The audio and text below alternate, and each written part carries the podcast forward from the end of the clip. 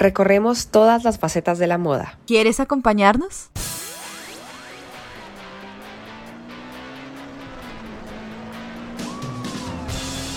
En estos episodios viajamos al pasado, presente y futuro. Conversamos sobre las noticias que impactan al sector. E investigamos junto a algunos invitados para así chocar con la realidad de la industria. Esto, es Moda sin freno.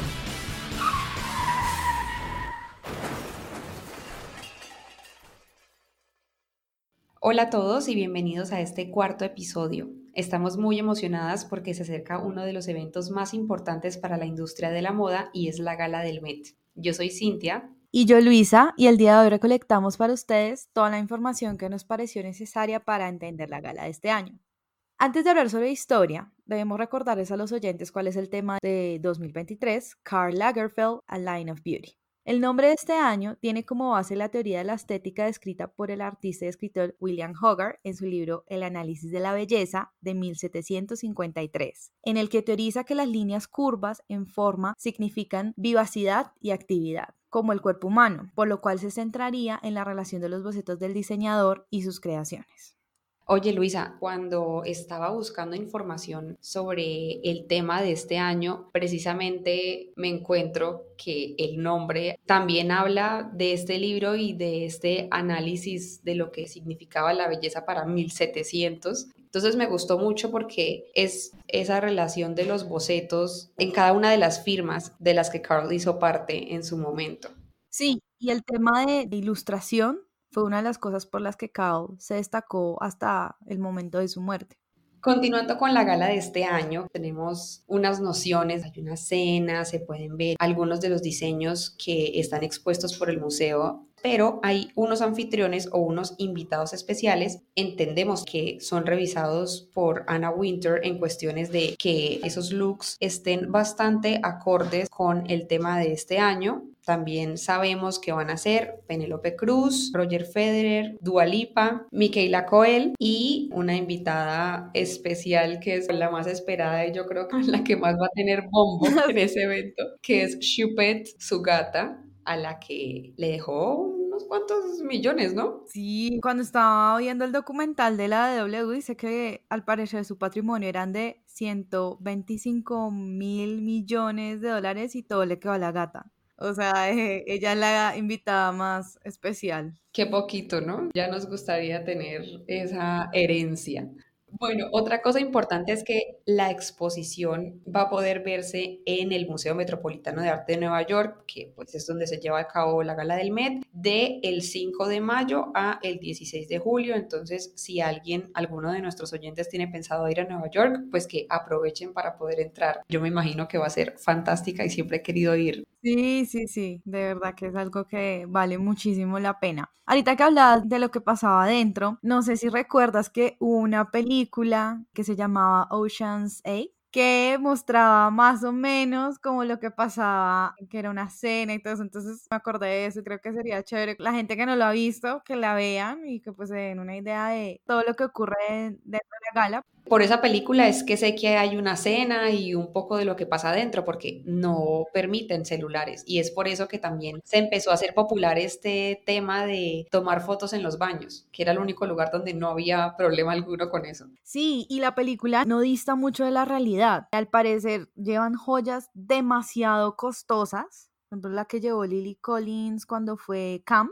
era tan costoso que es que tenía como cinco guardias de seguridad de ese collar. Entonces, como que la película sí tenía como muchos temas que sí pasan, o sea, yo creo que la gente haya lleva joyas tan costosas que sí cada joya tiene su séquito o sus guardias, asegurándose que nadie se las lleve ni se las robe. Ese tema de exhibición es grandísimo, las marcas lo saben, ahorita es el evento más importante en cuestiones de moda. Me acordé del año pasado que Kim Kardashian utilizó este vestido que me dolió de Marilyn Monroe, pero fue solo para la alfombra roja. Posteriormente se puso una réplica del mismo vestido para no dañarlo más. No, pero igual, cuando se hizo como el informe de restauración, sí nos dimos cuenta que el daño fue grande, cosa que pues para mí siempre fue algo irresponsable. Yo creo que hay prendas que se vuelven un momento histórico y este traje de Marilyn lo es. Entonces sí, fue un poco triste. Hubiera podido utilizar, siento yo, la réplica desde un inicio, ¿sabes? Sí, o utilizar como accesorios, pues los aretes, no sé, cualquier otra cosa que no hubiera sido exactamente el vestido. Es un error que no creo que vayan a volver a repetir. Normalmente tú estás segura con Blake Lively o con Sarah Jessica Parker, pero sí, ya otros invitados sigue siendo como un misterio hasta el día de la gala, que yo creo que también lo hace bastante emocionante porque al final no sabes a quién vas a ver. Sí, es verdad, es cierto. Creo que eso también hace que eh, las personas se emocionen más por ver la gala, como generar toda una expectativa del evento. Y bueno, continuando hablando de este Costume Institute y del Met, esta gala se creó en 1948 como una solución para recaudar dinero para el entonces recién fundado Instituto del Traje del Met o Costume Institute, que por ejemplo ahorita la cabeza del instituto es Andrew Bolton y pues marca también la apertura de esta exhibición anual de la que estás hablando. Cada año se cambia la exhibición y siempre es como hasta julio-agosto. La gala del Met al principio no tenía todo esto que tiene ahora, hablando mediáticamente y con la importancia pues que ha construido con los años. Las primeras veces se llevó a cabo como una cena de medianoche con boletos que tenían un precio de 50 dólares cada uno. Ahora voy a darles el costo que tiene actualmente, pero pues bueno. Igual para ese momento también 50 dólares era bastante dinero, pero sí, era como un tema de élite y esto ahora se volvió un tema como un poco de cultura general, como de cultura pop más que todo, pero es algo que es muy mediático. Y que si tú estás obsesionado con la moda, ya tienes que tener como fecha imperdible la gala del Met. Bueno, ya hablando pues de este evento que ya es tan exclusivo y todo lo que tú comentabas, tenía un costo hasta el año pasado de 30 mil dólares por persona, la entrada, pero para este año, y entiendo que es porque Anna Winter era tan amiga del modisto y por supuesto quiere que todo se lleve a cabo de la mejor manera, ¿no? Y que las personas tengan que hacer un esfuerzo monetario grande para poder entrar al evento pues incrementó a nada más y nada menos que 50 mil dólares. Ya lo que se refiere a los diseñadores, que en el evento lo que hacen es que pagan por mesas y las personas que ellos invitan para que sean la cara de su marca, pues no tienen que pagar nada, ellos simplemente asisten, tienen que pagar a partir de los 275 mil dólares por mesa yo me imaginaré que algunas marcas específicamente, sobre todo este año, que quieran mostrar a grandes rasgos qué fue lo que hizo Carl en su momento, tal vez paguen hasta dos mesas. Eso también vamos a tener que verlo un poco después de que se lleve a cabo el evento, porque es mucho dinero el que tienen que invertir estas marcas, pero al final es por mantener todo el tema de la curaduría y del... El tema de restauración, sí, yo creo que vale muchísimo la pena ir a ver esta exposición entonces ahora hablemos un poco del homenajeado de la noche. Carl nació en 1933 y no, no en Francia. Este señor, que es la insignia de la moda parisina de las últimas décadas, tiene su origen en Hamburgo, Alemania. Lagerfeld también dirigió numerosas casas de moda. La primera de ellas fue Balmain, siguió en el orden que les voy a dar John Patou, Chloé, Fendi, Chanel, que por supuesto fue la más importante de todas, y su propia marca Karl Lagerfeld, con la cual posteriormente colaboró para H&M. Buenísimo. Y pues sí, con solo 12 años, Carl se trasladó a Francia para continuar sus estudios. Él era un poco rebelde, o sea, él venía de una familia muy acomodada, pero tenía muy claro que se iba a ir por la parte creativa. Entonces, tras abandonar su escuela, comenzó a trabajar en 1955 para Pierre Balmain Inició como un ilustrador, como un creativo nato, como la mayoría de los grandes diseñadores. Por ejemplo, Dior también inició como ilustrador de revistas y periódicos, lo mismo Carl. Muchas veces usaba sombras de ojos, me imagino yo cuando no encontraba lápices. No sé si has visto y no sé si hace parte de la marca oficial de Karl Lagerfeld. Venden un kit para ilustración de Karl Lagerfeld y es una caja gigante que tiene un montón de gavetas con lápices, marcadores, colores. Es impresionante y es precioso. No sé en estos momentos cuánto debe estar costando, sobre todo después de la muerte de Carl en 2019. Y no sé si también incluya no sombras de ojos, pero sí como cuando los artistas quieren sombrear algo y darle profundidad. como pasteles. Yo creo que no son sombras, sino como ya pasteles que se utilizan. Pero me parece espectacular y no tenía ni idea de eso. O sea, para un ilustrador, tremendo regalo, pero no me imagino el costo.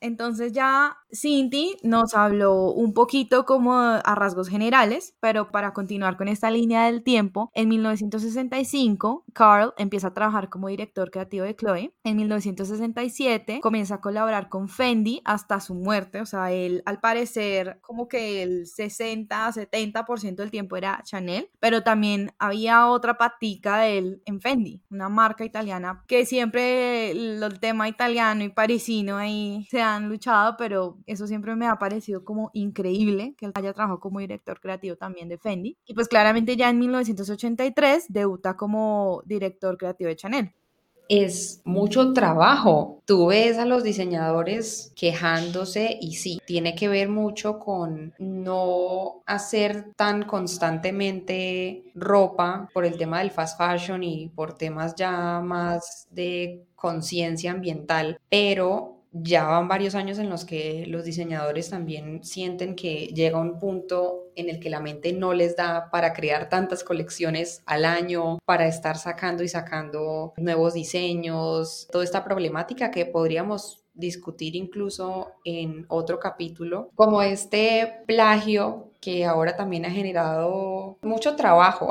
en la industria del derecho en moda, pero pues este mismo plagio ha generado también un montón de discusiones respecto a por qué los diseñadores están obligados a lanzar nuevos diseños anualmente. Entonces, que él se dedicara a Fendi mientras estaba en Chanel y que no se le cruzaran los cables, se confundiera, hiciera lo mismo en un lado que en el otro, mantenía como estas diferentes estéticas y lo hizo de manera excepcional. Sí, yo, una de las cosas por las que más se destacó Carl fue que en cada trabajo como director creativo, él iba al core de la marca, de su historia. Y eso fue de lo más maravilloso que hizo con Chanel. No sé si te acuerdas de esos videos de la historia de Chanel, o sea, que de verdad eran espectaculares, que hablaban de todo el tema del dorado, del león, de la camelia. O sea, Carl entendía muy bien el corazón y el core de sus marcas. Sí, eso es verdad. Yo creo que es de las cosas que más admiramos de él y la razón por la que también se le está dedicando un evento tan grande como este. Carl dura 36 años como director creativo de Chanel hasta su muerte, al igual pues que Fendi. Es una casa para la que realizaba también campañas publicitarias como fotógrafo, porque recordemos que una de sus hobbies, además de haber creado e ilustrado de una manera empírica. También le gustaba mucho la fotografía, entonces intentó incluir esta parte mientras que fue director creativo de Chanel, un poco también para controlar cómo se llevaba a cabo todo lo que tenía que ver con la marca y pues eso también lo lleva a revivir la casa de lujo dándole como ese estatus actual. Cuando tomó su puesto en 1983 él decía que nadie quería vestir Chanel y llega él y todo el mundo vuelve a poner su mirada en la marca que Tal vez ahora es muy repetitiva, pero dices, ok, hace parte, por supuesto, de Coco, pero también hace parte de toda esta innovación y de toda esta nueva visibilidad que le dio Carl. Después él consolida esta forma de entender el mundo creando su propia marca, Karl Lagerfeld, que según yo, no sé, Lu, ¿tú qué piensas? Se basaba mucho en la forma en la que él se veía, ¿no? Este pelo blanco con su colita y su Sí, Creo que era muy su forma, pues el icónico look de gafas negras, pelo recogido en coleta baja. Me parece también que era algo más divertido. Creo que el público obviamente es completamente distinto, si tenemos en cuenta también el tema de precios, todo, pero es muy interesante. Creo que es un trabajo como yo me veo, creo que es divertido, es bastante oportuno para como una nueva generación y siento que él dejó su legado también, no solo con el trabajo hacia otras marcas, sino pues como él también se percibía ante el mundo y cómo se quería mostrar. También algo que fue muy de Carl fue todo el tema de sus musas y este séquito de modelos que tenía. En la antigüedad eran Claudia Schiffer, Naomi Campbell y por eso hace como dos semanas hubo una portada que fue un poco mediática. ¿A ti qué te pareció? ¿Te gustó? ¿No te gustó? A mí me confunde un poco por muchos factores que, bueno, Luisa y yo discutimos y no vi cuál era la intención específica. Se sabía pues que era un tributo a Carl como diseñador desde la perspectiva de otros diseñadores que según entiendo, porque de nuevo es algo bastante confuso para mí, la forma en la que estos diseñadores como Pier Paolo Piccoli con Valentino, Tom Brown, Donatella Versace, todos ellos contando la relación que tenían con Carl en su momento y pues cómo de alguna manera los inspiró. No entiendo mucho la portada, me gustaron más las otras fotografías de la revista. Sí, yo estoy de acuerdo contigo completamente. A mí tampoco me gustó la portada, la sentí un poco industrial. Y por el contrario, la editorial me pareció hermosa, divina, el escenario, también todo lo que tú dices de que estos diseñadores hablaron de cómo Carl los había inspirado. Eso sí me pareció súper lindo, pero la portada no me llamó tanto la atención. Y lo otro fue que faltaron muchísimas musas. Así es, entre ellas una que fue la que más me hizo falta, creo que no es tampoco de las más importantes, pero a mí me tocó mucho la colección de otoño-invierno que se llevó a cabo después de la muerte de Carl.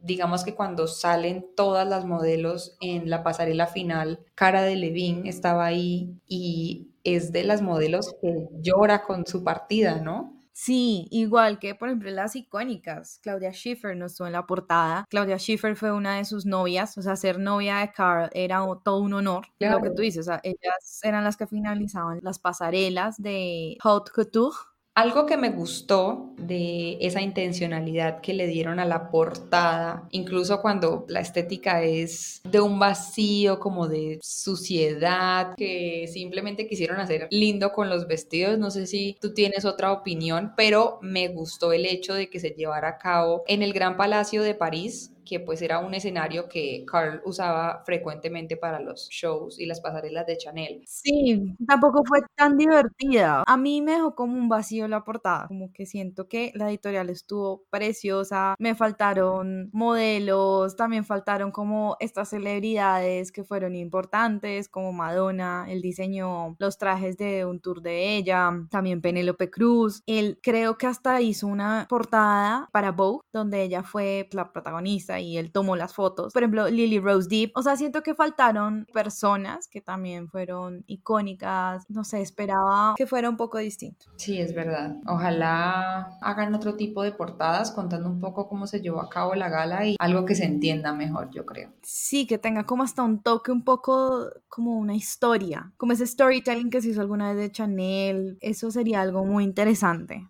Continuando con las cosas que lo han identificado bastante en el mundo de la moda, sé que tú, Lu, tienes algunas de las creaciones más importantes que él ha logrado. Sí, son específicamente para Chanel, el icónico logo de la doble C entrelazada que se ve ahora en los bolsos y, bueno, en prendas. También el modernizar la chaqueta Chanel de los 50, él la adaptó para todos los looks. Y también toda esta introducción que hizo para las cadenas doradas que se vio mucho en los noventas y la camelia, que era la flor favorita de Coco Chanel.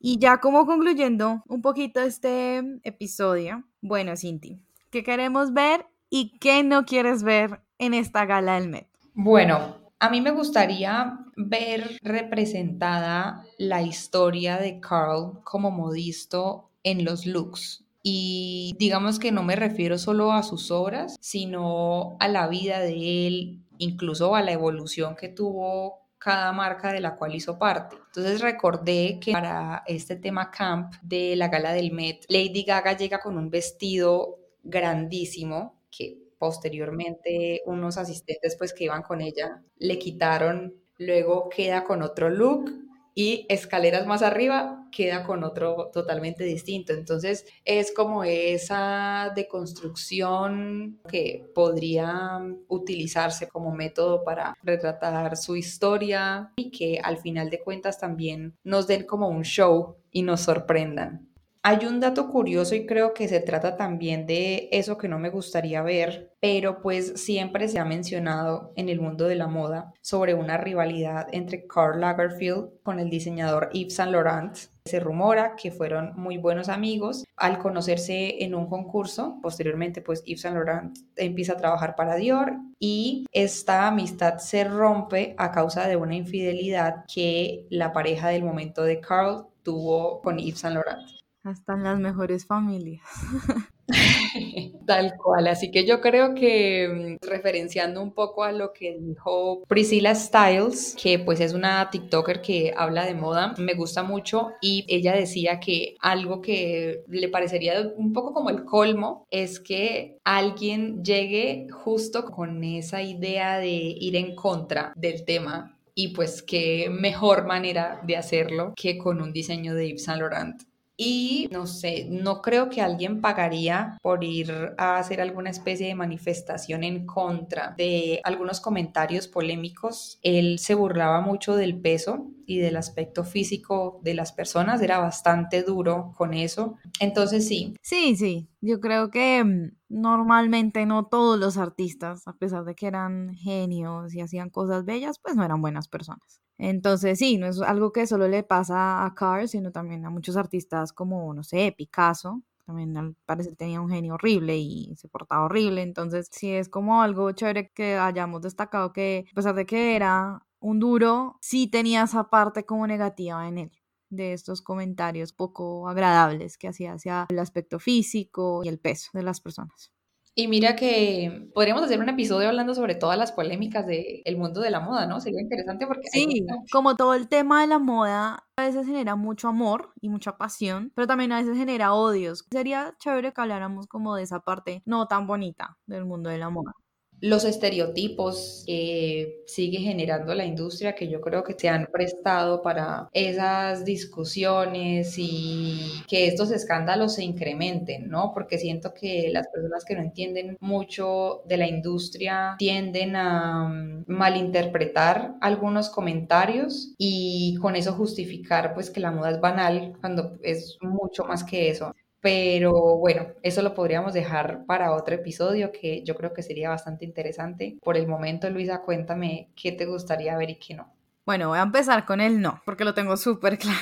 No quisiera ver un cosplay de Carl. Hablamos al inicio del capítulo que él se destacó por su look de gafas, el pelo recogido. Y por eso creo que a alguien se le puede ocurrir esta gran idea. Por el contrario, quisiera ver por todo lo que él se destacó, específicamente en los desfiles de alta costura, cuando finalizaba con los vestidos de novia. Quisiera ver alguno. Por ejemplo, el que utilizó Lily Rose Deep en 2017, súper mediático, que fue el The Blush Bride. También hay uno en 2016 que me encanta, que fue con el que finalizó su pasarela de alta costura de Spring Summer y cualquiera de los que se puso Claudia Schiffer y que ahorita también están en boom por todo este mm, matrimonio de Sofía Rich. También quisiera ver como esos looks muy vintage o muy noventeros, específicamente las pasarelas que fueron de Spring Summer del 90 a la del 93 y la del uso como de perlas, me acuerdo que había una chaqueta de perlas transparentes hermosa que fue de Fall Winter del 91. También en estos desfiles de los noventas fue cuando se incluyó todo el tema de las cadenas doradas, tanto así que recuerdo que Lily Rose en una Met gala se puso un vestido de estas colecciones. Obviamente no quisiera volver a ver ese vestido, es hermoso, pero no lo quisiera volver a ver. O sea, tantas creaciones que tiene, entonces sí quisiera ver mucho de ese Carl, por decirlo así, vintage. También quisiera ver como looks muy dramáticos, como estas combinaciones que él hacía a principios del 2000, que eran estas botas de caña alta con trajes de noche. Esas son de las cosas que me gustaría ver. Esperemos que este año la gente sí siga el código. No necesariamente tienen que ser como adjetivos de elegante todo, pero sí que sean cool, divertidos. Entonces, tengo mucha emoción del lunes y pues ya nos veremos al final la moda no puede expresarte como a detalle qué es lo que tú quieres mostrar, ¿no? Sobre todo pues en estos temas que también si vas a traducir la vida de alguien, por ejemplo, como yo estaba comentando, es difícil. Sí, igual al final la moda es arte y como esa conceptualización es interesante. Bueno, Lu, otra cosa que me gusta, pero no que me gusta sobre la gala del Met, sino que me gustaría recomendarle a nuestros oyentes, son específicamente dos documentales por si quieren ampliar información sobre Carl o sobre el museo y pues la gala del Met. El primero habla sobre la vida del diseñador y lo pueden encontrar en YouTube, en el canal DW, que también tiene un montón de documentales súper interesantes sobre el fast fashion y se llama El diseñador alemán Karl Lagerfeld. También el documental El primer lunes de mayo, donde vemos a Anna Winter organizar el evento del 2015 del Met, que tuvo por nombre China a través del espejo. Es bastante interesante porque te das cuenta que Ana realmente se encarga de absolutamente todo y es un equipo gigante que está pendiente de los detalles, de la entrada, no solo de cómo se va a ver la exposición, sino que todo esté bastante acorde con el tema. Son muchos detalles. Ella, por ejemplo, en este documental viaja a China, habla con las personas que vigilan que se lleven a cabo perfectamente, que lo represente tal cual es. Entonces, les dejo estos dos documentales para que los vean y también nos cuenten qué les parece. No, pues súper esas recomendaciones, Cinti. A mí me falta terminar el documental del primer lunes de mayo, entonces voy a estar ahí mirándolo. Y bueno, para finalizar, la gala del Met será transmitida vía streaming a través de la página web oficial de la revista Vogue, así como de todas sus plataformas digitales, incluyendo su canal de YouTube. Espero hayan disfrutado este momento, tanto como nosotras. Muchas gracias por haber escuchado este episodio. Si tienen alguna pregunta, no deben escribirnos a nuestro Instagram, arroba moda sin freno. Y nos vemos el lunes primero de mayo cubriendo nuestros looks favoritos de la noche. La transmisión en vivo empezará a las 5 pm hora Colombia. Gracias Cinti y nuevamente muchas gracias a todos ustedes por escucharnos. Esto es Moda sin freno.